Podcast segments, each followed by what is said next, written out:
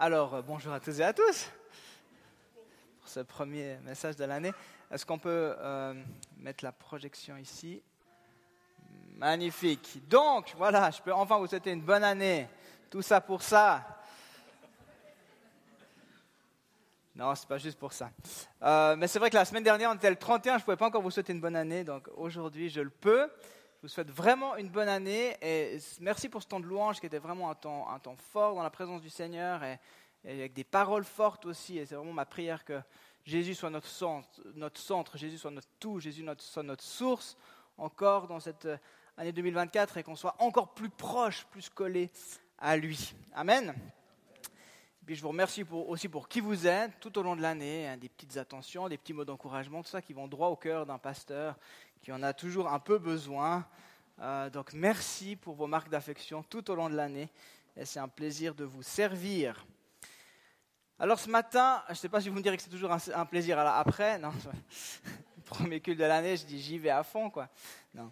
J'aimerais partager un texte avec vous dans l'évangile de Luc, des paroles euh, que vraiment je crois que, qui sont pour nous ce matin, que Jésus nous adresse. il, y y a trois impératifs qui m'ont vraiment marqué et je crois qu'ils sont pour nous en ce début d'année. Alors, euh, effectivement, je commence l'année avec euh, le titre de mon message, Mets ta ceinture. Alors, euh, je vous allez le comprendre dans quelques instants. ça peut être ta ceinture à outils, ça peut être ta ceinture de sécurité. On va le voir ensemble. Alors, on va prendre ce texte dans l'évangile de Luc au chapitre 12, les versets 35 à 40, et je lis dans la version Summer. Restez en tenue de travail. Déjà, vous rigolez. Gardez vos lampes allumées. Soyez comme des serviteurs qui attendent le retour de leur maître parti pour une noce. Dès qu'il arrive et qu'il frappe à la porte, il lui ouvre. Heureux ces serviteurs que le maître, en arrivant, trouvera en train de veiller. Vraiment, je vous l'assure, c'est lui qui se mettra en tenue de travail les fera asseoir à table et passera de l'un à l'autre pour les servir. Peu, peu, importe qu'il rentre à minuit ou vers trois heures du matin, heureux ses serviteurs qu'il trouvera ainsi vigilants. Vous le savez bien, c'est le maître de maison. Si le maître de maison savait à quel moment le voleur va venir, il ne le laisserait pas pénétrer dans sa maison. Vous aussi, tenez-vous prêt, car c'est à un moment que vous n'auriez pas imaginé que le Fils de l'homme viendra. Alors évidemment, pour ceux qui n'ont pas encore repris le travail, je voulais vous préparer. Hein. Donc il faut remettre votre chemise, votre cravate, peut-être euh, préparer votre salopette, vos bottes, votre casque, vos chaussures de sécurité, très important, vos gants, enfin voilà, vos habits de travail. Je ne sais pas ce que vous faites dans la vie, euh, mais je voulais évidemment vous préparer. Dans ce texte, on le comprend, Jésus nous invite à être prêts, pas prêts, pas prêt au travail, mais prêts à son retour et au travail. Prêts à son retour. On a terminé 2023, on est maintenant encore un petit peu plus proche du retour de Jésus. Extraordinaire. Et c'est important de garder en, en perspective cela, c'est vraiment euh, de pas, il ne faut pas perdre de vue cette euh, réalité. Alors, es-tu prêt? Es-tu alerte? On pourrait traduire comme ça le, terme vigilant dans, dans le texte. Es-tu alerte? Mais voilà que Jésus nous y invite d'une manière bien particulière. Dans les versets précédents, Jésus encourage ses disciples à avoir finalement une seule préoccupation, le royaume de Dieu. Pas d'inquiétude, exactement comme on l'a chanté. Pas d'inquiétude. Pas d'inquiétude sur le lendemain. Pas d'inquiétude sur ce que vous allez manger ou boire. Occupez-vous du royaume de Dieu. Soyez préoccupés par le royaume de Dieu. Être prêt, c'est ne pas s'inquiéter de nos besoins personnels. C'est ne pas avoir des réserves financières. C'est se constituer un trésor dans le ciel. C'est mettre notre cœur au bon endroit. Et puis, à partir de là, Jésus va poursuivre en disant que premièrement, être prêt, c'est être en tenue de travail, c'est avoir mis sa ceinture sur ses reins dans d'autres traductions. Donc, euh, premier point de, de mon message, ben oui, reste en tenue de travail. Petit sondage, est-ce que vous changez de tenue lorsque vous rentrez à la maison après le travail? Peut-être que vous mettez quelque chose de confortable. Il y en a qui font ça? Voilà, il y en a. Hein. Un t-shirt, un training, et pourquoi pas, et pourquoi pas, des pantoufles chiens. Là, les amis, si je mets ça, je suis comme à la maison. Ah, là on est, on est bien. Elles sont belles, hein Elles sont belles. Vraiment magnifiques. Non, je les, ai, demandées expressément pour ce matin. Donc voilà, là, on, se met, on, enlève nos habits de travail, on met des pantoufles chiens, je vous assure, vous, vous êtes vraiment tranquille. Alors, à l'époque, c'était un petit peu plus simple. Mais ils mettaient aussi une tenue de détente. Pour se mettre en tenue de détente, qu'est-ce qu'ils faisaient?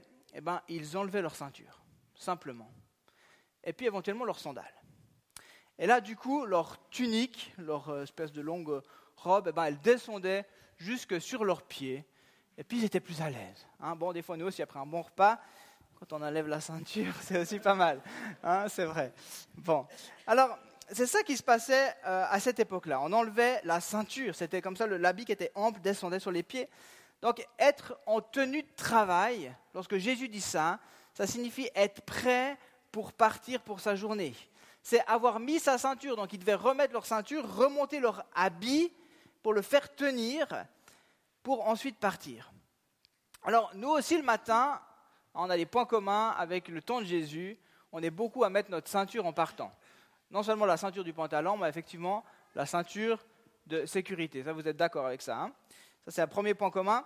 Et puis, le deuxième point commun, eh ben, c'est que c'est aussi une question de sécurité. Puis là, vous n'avez peut-être pas pensé à ça. Mais pourquoi il fallait absolument qu'ils relèvent leur habit C'est parce que en marchant, ils risquaient de s'encoubler. Hein c'est aussi bête que ça. Alors, euh, voilà, mettez votre ceinture, bien évidemment. Euh, donc il risquait un accident sinon. Donc mets ta ceinture, dit Jésus. Sois prêt à partir, prêt à marcher. Garde ta tenue de travail. Reste en mouvement, en action, à l'œuvre. En fait, c'est un peu comme si Jésus te dit ce matin, ne sois pas une personne à qui on a besoin de répéter, mets ta ceinture, mets tes chaussures. Sois prêt au départ. Sois prêt avec ta ceinture. Vous imaginez, hein, si je rentre dans ma voiture, euh, mes pantoufles chiens, hein, ça ira pas. Hein. Donc, mets tes chaussures, mets ta ceinture, sois prêt à partir. Donc, Jésus n'est pas en train de dire ne vous reposez pas, mais plutôt ne vous endormez pas spirituellement, simplement. Et je crois que cette parole est pour chacun d'entre nous, pas uniquement ici ce matin, mais pour le monde chrétien, pour nos églises, ne nous endormons pas. Et si c'est déjà le cas, si, hein, dis, réveillons-nous, réveillons-nous si c'était déjà le cas, par hasard. Préparons-nous autant nos pantoufles. Bon, je vais le faire, même si je suis quand même hyper bien. Hein. Allez, voilà, vous garderez le chien en souvenir. Voilà. Dans la maison, j'ai un chausse-pied aussi. C'est pas mal. Il y a quelques années, le fondateur de Campus pour Christ, qui s'appelle Bill Bright, il a écrit dans son livre, dans l'attente du réveil, que l'Église, aujourd'hui, l'Église avec un grand E, était comme sans force. Puis ça m'a interpellé quand j'ai lu ça. Une Église sans force. Puis voilà les raisons qu'il invoquait. Il disait que l'Église a perdu son premier amour, son premier amour pour le Seigneur. Il y a des divisions internes il y a une perte d'influence sur la société qui est remplacée à l'inverse par un attrait pour la culture du monde.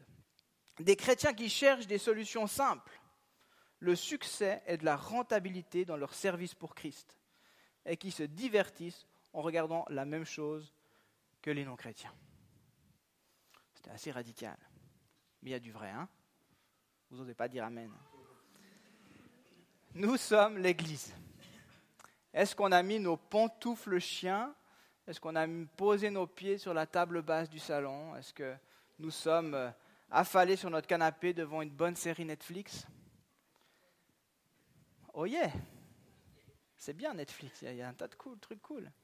Hein mais ce matin, j'ai envie de vous secouer un peu, de vous réveiller et dire, mais est-ce que c'est ça, être chrétien Est-ce que c'est ça l'Église d'aujourd'hui? Est-ce qu'on n'est pas un petit peu des pantouflards? Et je crois que c'est le temps de remettre les bonnes priorités, de faire du royaume de Dieu notre préoccupation première et de ne pas se relâcher, car Jésus revient. D'ailleurs, Jésus nous a dit aussi en Matthieu 24, c'est un peu le texte parallèle, il est dit, ce qui arriva du temps de Noé arrivera de même à l'avènement du Fils de l'homme. Car dans les jours qui précédèrent le déluge, les hommes mangeaient, buvaient, se mariaient, mariaient leurs enfants, jusqu'au jour où Noé entra dans l'arche. Et ils ne se doutèrent de rien jusqu'à ce que le déluge vint et les emporta tous. Il en sera de même à l'avènement du Fils de l'homme. Il en sera de même, hein, c'est une certitude, c'est pas euh, peut-être qu'il en sera de... Non, il en sera de même. Et en fait, Jésus ne veut pas que nous soyons de cela. Jésus ne veut pas que nous soyons endormis et que nous, ne nous douterions de rien. C'est pour ça qu'il nous dit de nous tenir prêts. C'est pour, pas pour nous embêter, c'est pas pour nous empêcher de regarder Netflix, c'est pas pour ça. C'est parce qu'il nous aime. Il nous veut avec lui. Il nous veut avec lui au repas des noces. Il nous veut aujourd'hui avec lui dans ces temps que nous vivons. Parce qu'il a encore besoin de nous. Il nous veut à l'œuvre, au travail. Alors il nous dit ensuite de garder nos lampes allumées. Non seulement il est impératif que nous-mêmes, nous restions à la lumière. Hein, nos vies ont besoin d'être à la lumière de Christ.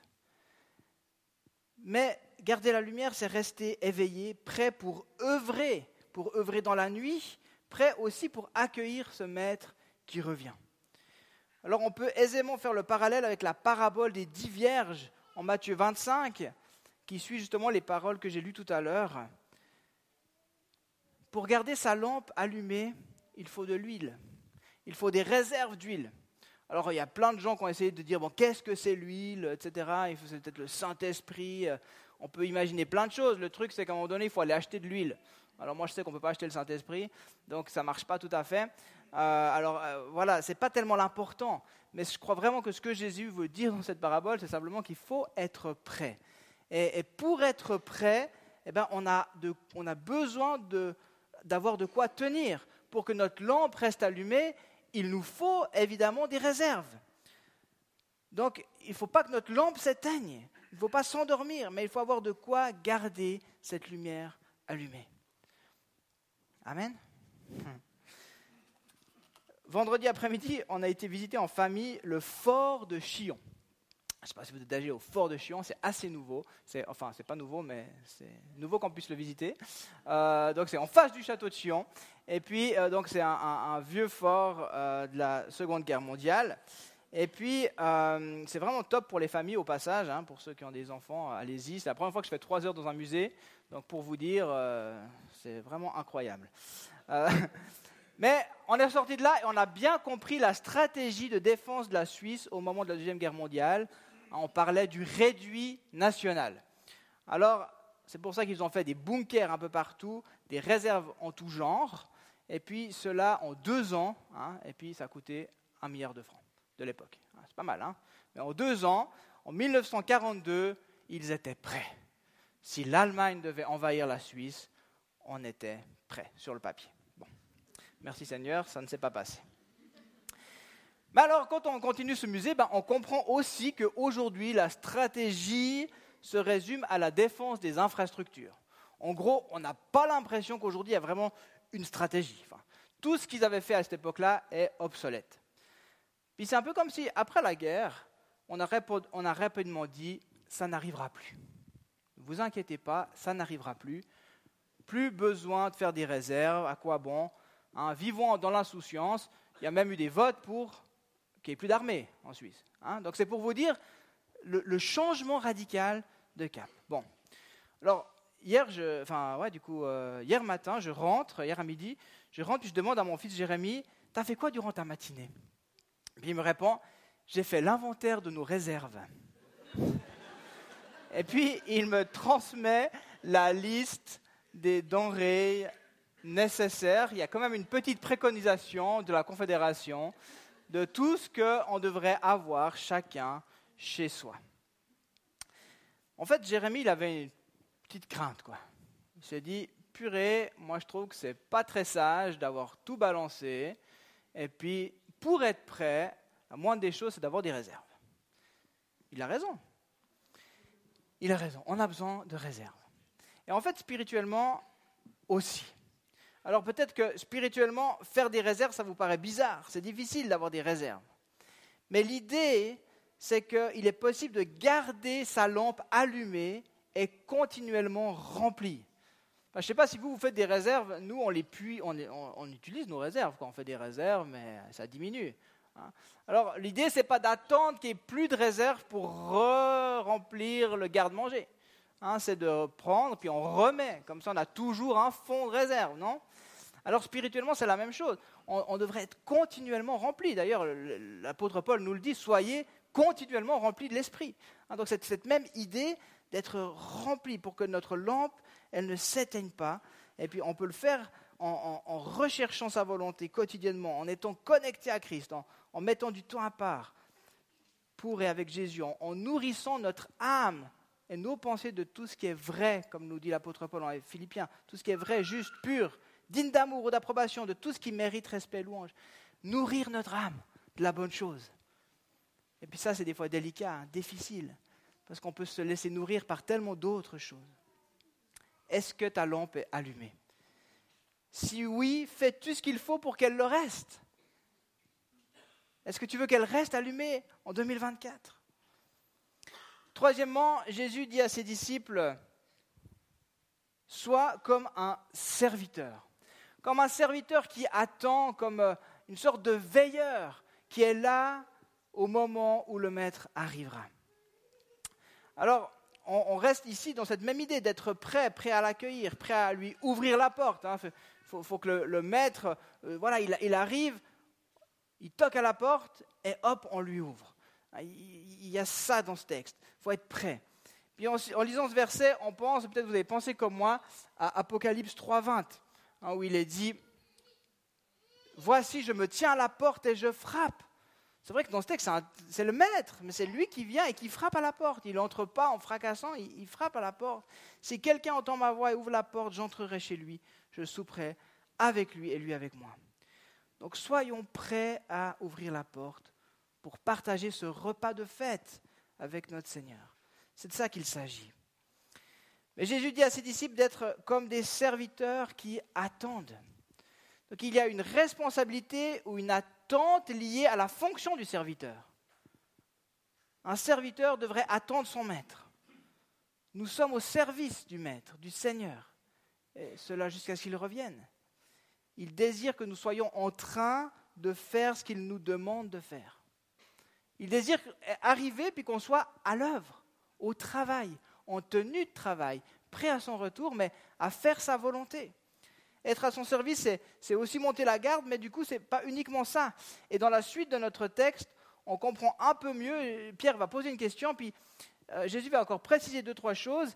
Et au verset 47, il dit, c'est le verset du haut, le serviteur qui sait ce que son maître veut de lui, mais qui n'aura rien préparé ou qui n'aura pas agi selon la volonté de ce maître, sera sévèrement puni. Oh. J'ai déjà parlé de correction la semaine passée, je parle encore de punition ici, ça, fait mal hein, quand même. Mais l'idée, c'est que oui, il y a une conséquence lorsqu'on n'est pas prêt. C'est clair. Donc faire la volonté du maître, c'est agir, préparer il y a du job. Mais à l'inverse, il y a une belle promesse pour le serviteur fidèle, pour celui qui restera alerte, éveillé, prêt. Jésus dit heureux, deux fois dans le texte, heureux. Et puis il dit encore, c'est lui qui se mettra en tenue de travail, les fera asseoir à table et passera de l'un à l'autre pour les servir. Extraordinaire. Donc il y aura une, inversion des rôles qui confirme ce que Jésus a démontré dès sa venue sur la terre. Il l'a démontré en parole, il l'a démontré en acte. Le plus grand parmi vous sera celui qui sert. Et comme en Jean 13, Jésus a pris la place du serviteur pour laver les pieds de ses disciples. Et le texte nous dit, ça m'a toujours frappé, marqué, vous relirez à la maison, le texte nous dit qu'il a mis le comble à son amour. Il a mis le comble à son amour et il a lavé les pieds de ses disciples. Il a pris la position de serviteur. Et, c'est ça qui va se passer pour le serviteur qui se tient prêt, pour le serviteur qui est là à la porte pour accueillir son maître. Jésus va s'abaisser encore une fois. Jésus va encore nous laver les pieds, va encore prendre soin de nous, va encore nous servir parce qu'il nous aime tellement. C'est extraordinaire.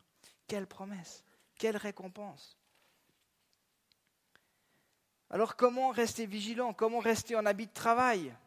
Comment garder sa lampe allumée Comment être serviteur? Ma réponse pour aujourd'hui, c'en est une. Il y en a d'autres. Mon encouragement pour ce début d'année, c'est au travers du jeûne et de la prière. Et je le crois fondamentalement que le jeûne et la prière nous gardent prêts, nous gardent attentifs, nous, nous vient, nous laver, vient nous purifier, garde notre sensibilité à l'Esprit Saint. Et donc, euh, vous savez que lundi, on va commencer, demain, on va commencer cette semaine de jeûne et prière, et j'aimerais vraiment vous encourager à la vivre avec moi, à la vivre avec euh, l'équipe pastorale. On a, pris du temps pour prier, pour discerner, et on croit vraiment que cette semaine sera une semaine de progrès. Cette semaine sera une semaine de croissance, une semaine de, de réveil. Et on, s'attend au Seigneur. Alors oui, dans le jeûne, le Saint-Esprit, il nous montre où nous en sommes, il agit avec puissance à l'intérieur de nous. Et j'ai mis ici quelques, réalités sur le jeûne. Pourquoi jeûner Le jeûne produit un réveil dans nos vies. Et c'est ça qu'on a besoin. Il restaure notre premier amour. C'est ça, c'est une, église sans force, une église qui n'a plus son premier amour, qui a perdu son premier amour, mais on ne veut pas ça. Alors on a besoin de se plonger tout à nouveau, on a besoin de se mettre à part. Pourquoi jeûner? Pour vivre un temps d'humiliation et de repentance, de purification. On en a besoin. Pour se consacrer tout à nouveau. Puis je, rappelle que consacrer, c'est être mis à part. La consécration, c'est ça. La sainteté, c'est ça. Consacrer, saint, mis à part. C'est la même chose. On a besoin, il désire que nous soyons mis à part pour recevoir ce qu'il a à nous donner, pour que nous soyons différents des autres, pour qu'au milieu des autres, nous brillons. Mais si on ne se met pas à part, ben, il n'a pas l'occasion, il n'y a pas le moment pour, pour nous former, pour nous travailler, pour nous permettre vraiment d'être différents. Donc il a besoin de ces temps de mise à part. J'aimerais pas que cette semaine soit simplement un jeûne comme un jeûne rituel de, de purification. Maintenant, vous dites, ah ben ouais, chaque année on fait une petite semaine de jeûne, ça fait du bien. Non, j'aimerais que ça traduise cette, vraiment notre cœur, un cœur qui est contrit, un cœur qui a soif de Dieu, notre foi, notre désir de le voir agir encore cette année. Alors je vous donne encore quelques, quelques points sur le jeûne pour vous encourager euh, je définis le jeûne ainsi. Le jeûne, c'est une privation de nourriture exprimant le cri d'un cœur qui a désespérément faim et soif de Dieu et qui est prêt à renoncer pour un temps donné, et c'est mieux que ce soit pour un temps donné, à ce qui est humainement vital afin d'être nourri spirituellement, afin de voir l'action précise de Jésus par le Saint-Esprit. Mais ça exprime le cri, le cri d'un cœur des, cœurs qui ont faim et soif de Dieu. Est-ce qu'on a faim et soif? Est-ce qu'on a envie d'aller plus loin? Est-ce qu'on on désire se tenir prêt? On pourrait dire aussi que le jeûne, c'est comme une prière intense. C'est comme si vous faites une semaine de jeûne, c'est comme si vous priez 24-24 continuellement. C'est un temps de consécration, je l'ai mis, de mise à part, qui peut vraiment faire une différence dans des circonstances toutes particulières. Alors, je rappelle juste quelques notions clés par rapport au jeûne rapidement. Pour certains, c'est peut-être pas nouveau, pour d'autres, oui. On voit qu'il y a trois types de jeûne. Il y a dans la Bible, on voit le jeûne absolu, ni nourriture, ni eau. Euh, donc ça, c'est vraiment un jeûne qui doit être fait dans, des, voilà, dans de courtes périodes, qui demande l'accord de votre médecin, euh, parce qu'effectivement, c'est dangereux, c'est pas quelque chose qu'on peut faire comme ça. Euh, donc c'est rare qu'on le, voilà, le fasse. mais on peut imaginer que si quelqu'un avait une conviction de le faire et puis qu'il se prépare à ça et qu'il demande la vie, l'accord de son médecin, c'est quelque chose de possible parce qu'on le voit dans la Bible. Le jeûne que je dis, voilà, normal, c'est un jeûne sans nourriture. Et puis là, il y a le choix de boire de l'eau, juste de l'eau, ou bien, euh, selon la durée de votre jeûne, de quand même prendre du jus de fruits ou du bouillon, parce qu'on a besoin de sels minéraux. Alors un petit bouillon à midi, c'est une bonne chose afin de garder des forces. Et puis il y a le jeûne partiel ou jeûne de Daniel, où on se prive d'un élément, d'un type d'aliment ou d'un type de boisson dans une période définie. Et puis euh, le jeûne de Daniel moderne, hein, c'est justement qu'on dit allez, pas de Netflix pendant une semaine, pas de smartphone pendant une semaine. Hein, mais pourquoi pas, si c'est des choses qui vous tiennent, c'est des choses que vous dites, bah, ça me prend trop de temps dans ma journée. C'est tout ce temps que je ne passe pas avec Dieu. Alors ça vaut la peine d'y renoncer, puis dire, voilà, Seigneur, je veux mettre du temps à part, et puis je me prive de quelque chose que, j'aime. C'est quelque chose qui me fait plaisir, quelque chose qui, me semble tellement vital. Eh ben, on peut euh, faire ce choix-là. Dans l'Ancien Testament, il y avait différents types de jeûnes aussi. Il y avait des jeûnes annuels, alors on peut dire un peu comme nous. Euh, donc il y avait justement le jour des expiations, hein, où il y avait ce jeûne annuel. Donc je trouve que ça, a du sens, bien sûr, de venir euh, devant le Seigneur et puis de, venir avec ce cœur repentant. Euh, il y avait des, des, jeûnes qui étaient en rappel à des catastrophes ou un jugement que le peuple avait vécu. Et puis il y avait des, des jeûnes pour des situations particulières, de manière individuelle ou collective. Euh, où il y avait vraiment un appel solennel aux jeunes et à la prière, comme on peut voir par exemple dans Joël 1, verset 14, où il dit Consacrez un jeûne, proclamez une, assemblée solennelle, rassemblez les anciens, tous les habitants du pays, à la maison du Seigneur, votre Dieu, et criez vers le Seigneur. Donc il y avait un appel solennel pour ce jeûne. Euh, le jeûne, c'est aussi pour exprimer un sentiment ou un état, donc c'était euh, très souvent le cas pour le deuil, par exemple, lorsqu'il y avait deuil, on pense par exemple au, deuil de Saül, eh ben, il y avait un jeûne qui a été proclamé de sept jours pour tout le monde. Donc c'était comme voilà pour vivre ce, deuil. Euh, pour la repentance, l'humiliation, le retour à Dieu, il y avait aussi un, deuil et puis un, jeûne. Puis vous vous souvenez, souvent vous voyez, c'était avec le sac et la cendre. Vous avez déjà remarqué ça dans la Inde, ils mettaient le sac et la cendre. Donc dans, l'Antiquité, quelqu'un qui voulait manifester sa peine, sa disgrâce, sa désapprobation ou son deuil, prenait le sac et la cendre. Donc il déchirait parfois ses vêtements même, hein. il se revêtait d'un sac, il se recouvrait de sang ou de poussière pour apparaître en public. Donc c'était une manière de, de s'humilier. On pratiquait aussi le jeûne pour quelqu'un d'autre, et puis là, je pense en disant ça à Esther, l'histoire d'Esther, où finalement tous les Juifs à Suse ont jeûné pour ce moment clé de l'histoire, pour Esther. Donc ils n'ont ni mangé, ni bu, ni la nuit, ni le jour pendant trois jours. Et puis dans le Nouveau Testament, eh bien, il y a aussi des jeûnes annuels. Euh, on voit aussi que les, pharisiens jeûnaient régulièrement le lundi et les jeudis. Puis d'autres juifs, comme Anne, jeûnaient davantage encore. En Luc 2, 37, il est dit elle était veuve, âgée de 84 ans, donc euh, il n'y a pas d'âge pour jeûner, alléluia. Elle ne s'éloignait pas du temple, elle prenait part au culte nuit et jour par des jeûnes et des prières. Elle prenait part au culte par des jeûnes et des prières. Et puis dans les actes, ben, les responsables ont jeûné pour choisir des missionnaires, des anciens. On voit tout ça dans Acte 13, dans Acte 14. Donc voilà, ça nous donne déjà une idée quelques pistes pour comprendre l'importance du jeûne. Pourquoi le jeûne? C'est ce que l'on peut constater d'une manière générale, c'est que le jeûne s'adresse à Dieu pour un but. Donc c'est important de, de, connaître vos motivations, votre état d'esprit, comment vous allez entrer dans ce temps de jeûne. Il n'y a aucune pression sur la manière dont vous allez le vivre, mais c'est tellement bon de pouvoir se rassembler ensemble. Donc même si vous décidez de ne pas jeûner, vous pouvez venir chercher la présence de Dieu, chercher sa face dans ces rencontres que nous aurons. Je vais en dire encore quelques mots tout à l'heure. Mais j'aimerais simplement ce matin semer l'importance d'être prêt, d'être éveillé, d'avoir mis sa ceinture, ceinture attachée, lumière allumée. Et je suis vraiment convaincu que ce jeûne aura un impact dans ta vie de foi, dans ta relation avec Jésus. Pour vous donner un petit témoignage, j'ai jeûné souvent, mais j'ai rarement vu des choses extérieures se passer.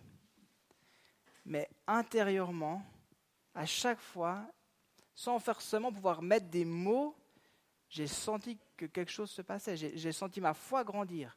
J'ai senti mon, mon identité s'affermir. J'ai reçu sa paix profonde. J'ai reçu sa joie intense. Je me suis senti tellement libre, tellement plein du Saint-Esprit. J'ai discerné des choses que je ne voyais pas avant. C'est comme si le Saint-Esprit m'a montré des choses. Il dit, ah, c'est là que je veux travailler avec toi. Je me suis senti plus fort aussi spirituellement. Donc il y a une puissance dans le jeûne et dans la prière. Alors concrètement, comment ça va se passer? J'ai un slide qui s'est volatilisé. C'est pas grave. Euh, vous avez reçu le, flyer. Vous avez le flyer en ligne. Et puis, ah, ça aurait été quand même cool que je vous le montre. Mais donc, on a trois euh, rencontres le matin à 6h15, de 6h15 à 7h, tous les matins de la semaine. On a des rencontres à midi 15 jusqu'à 13h, et puis le soir 20h15 jusqu'à 21h30. Donc chaque fois c'est au 15, comme ça vous vous souvenez. Puis on remarque chaque année, ben, voilà, il y a des gens qui ça leur va bien de venir le matin, ben, c'est juste avant le boulot. D'autres ils peuvent pas, forcément ils travaillent loin, ils peuvent pas venir à midi. Et, voilà, on se répartit un peu comme ça. Le matin, on, va, on aura un, support euh, du réseau évangélique pour la semaine universelle de prière. Et puis le midi, on va lire donc un Thessalonicien, enfin tout un Thessalonicien, les chapitres 1 à 5. Donc chaque jour un chapitre. Euh, et on va prier, sur un temps d'intercession aussi le midi. Et puis le soir, eh ben, il y aura un temps de louange et un message sur, euh, dans, la parole dans un Thessalonicien. Donc voilà, on se réjouit de, vivre ça. Et puis la, la nouveauté cette année, c'est qu'il y a la salle 3, la, celle qui est attenante au hall, qui sera une, salle de prière, qui sera une salle de louange. C'est un petit peu comme la maison d'adoration pour cette semaine. Donc vous pourrez y venir ou y rester à d'autres moments que les réunions. Donc ceux qui veulent prolonger, ceux qui veulent venir exprès pour prendre un moment, cette salle, elle va être euh, euh, décorée, elle va être jolie. Vous pourrez euh, venir là, prier, écouter de la musique, lire votre, votre Bible, recevoir des paroles, peut-être même les noter. voilà, il y aura de, de quoi vivre ce temps. Et puis, je vous donnerai aussi demain, pour ceux qui veulent jeûner, quelques consignes pour effectivement que ça se passe bien, parce qu'on sait que, ben voilà, il y a le deuxième jour, on a mal à la tête. Hein. Euh, on est des fois un peu de mauvaise humeur. Des fois, c'est un peu décourageant. Dit, moi, je fais un jeûne, puis je suis de mauvaise humeur.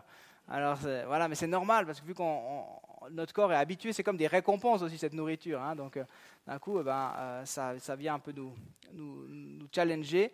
Et puis, il y a un enjeu qui est aussi évidemment spirituel. Euh, et puis, ben, voilà, euh, si vous avez des problèmes médicaux, faites attention, demandez conseil. Euh, si vous avez du diabète, c'est déconseillé de jeûner, par exemple. Voilà, il y a quand même des, des quelques précautions à prendre. Et si vous n'êtes pas sûr, vraiment, demandez conseil. Amen. Alors, je reviens, je vais terminer avec la conclusion. J'aimerais vraiment vous encourager à vous lever durant cette semaine de jeûne. Et choisissez déjà ce matin, choisissez de mettre du temps à part. Si vous ne choisissez pas, on sait comment ça va. On verra bien si j'ai le temps, ça ne va pas le faire. Choisissez ce matin de mettre du temps à part. Ce sera vraiment une manière concrète de répondre à ce message, d'être prêt, de se lever de mettre votre ceinture pour partir dans cette nouvelle année 2024. Et si vous le désirez ce matin, si vous désirez peut-être remettre vos habits de travail, rallumer votre lampe, être à, la porte, eh ben, j'aimerais simplement qu'on puisse, euh, là où on est maintenant, on va juste se lever. Pour ceux qui disent, bah oui, moi j'ai besoin de, me lever, j'ai besoin de me réveiller, j'ai besoin de rallumer ma lampe, j'ai besoin de me tenir prêt. Et puis j'aimerais simplement pouvoir euh, prier pour que le Saint-Esprit nous touche, pour que ce ne soit pas juste euh, une semaine individuelle, ce n'est pas chacun vit notre truc, mais c'est vraiment une semaine d'église. Et c'est l'église qui a besoin d'être encouragée, d'être réveillée, d'être prête. C'est nous l'église. Amen. Ceux qui le désirent, je vous invite à vous lever. On va prier ensemble. Alléluia, Seigneur Jésus. Alléluia, merci Seigneur. Merci Jésus. Hmm. Merci Père euh, pour euh, ta présence dans ce lieu par ton Esprit Saint. Merci Jésus pour ta parole, cette parole euh, tellement profonde, tellement fraîche, tellement radicale aussi, tellement simple. Gardez vos habits de travail. Gardez vos lampes allumées. Soyez prêts à la porte comme des serviteurs qui veillent. Seigneur Jésus, merci pour ton message ce matin, pour ta parole que nous voulons accueillir. Et Seigneur, nous reconnaissons que bien des fois, nous sommes effectivement sur notre canapé avec nos pantoufles. Nous ne sommes pas prêts, nous, nous, nous, te, ouais, nous te mettons au second plan. Et Seigneur, euh, encore ce matin, tu viens un petit peu nous secouer. Et on veut se laisser déranger, je veux me laisser déranger. Seigneur, je prie que dans cette année 2024, alors que c'est comme un, aussi une réalité, même un avertissement, je reviens, je reviens bientôt. Ben, Seigneur, on ne veut pas faire les malins, on ne veut pas croire qu'on sera intelligent pour comprendre quand tu vas revenir. On veut se tenir prêt. On veut se tenir prêt. Seigneur, merci de nous aider chacun, là où nous en sommes, à saisir qu'est-ce que ça veut dire pour toi être prêt. Et je prie que dans cette semaine qu'on veut vivre, cette semaine de consécration, cette semaine de mise à part, tu puisses souffler sur nous, tu puisses nous donner cette faim et soif, tu puisses renouveler notre, notre cœur, notre amour pour toi, notre passion pour toi, que tu puisses nous redonner un, amour pour ta parole, une envie de lire ta parole. Seigneur, que tu vraiment tu puisses nous préparer tout à nouveau. Seigneur, j'ai envie de te dire, Saint-Esprit, fais l'œuvre que tu veux faire au milieu de nous. Que rien ne te retienne. Dans le nom de Jésus. Je te remercie pour l'assemblée que nous formons, tous différents, tous avec notre histoire. Je prie aussi qu'en 2024, nos liens puissent se resserrer, que nous puissions nous aimer comme tu nous aimes. Seigneur, merci de nous faire grandir aussi dans cette communion fraternelle durant cette semaine et bien au-delà. Dans le nom puissant de Jésus. Amen. Amen. Merci pour votre écoute et puis pour les courageux, à demain, 6h15. N'oubliez pas de mettre vos chaussures, pas venir en pantoufles, s'il vous plaît.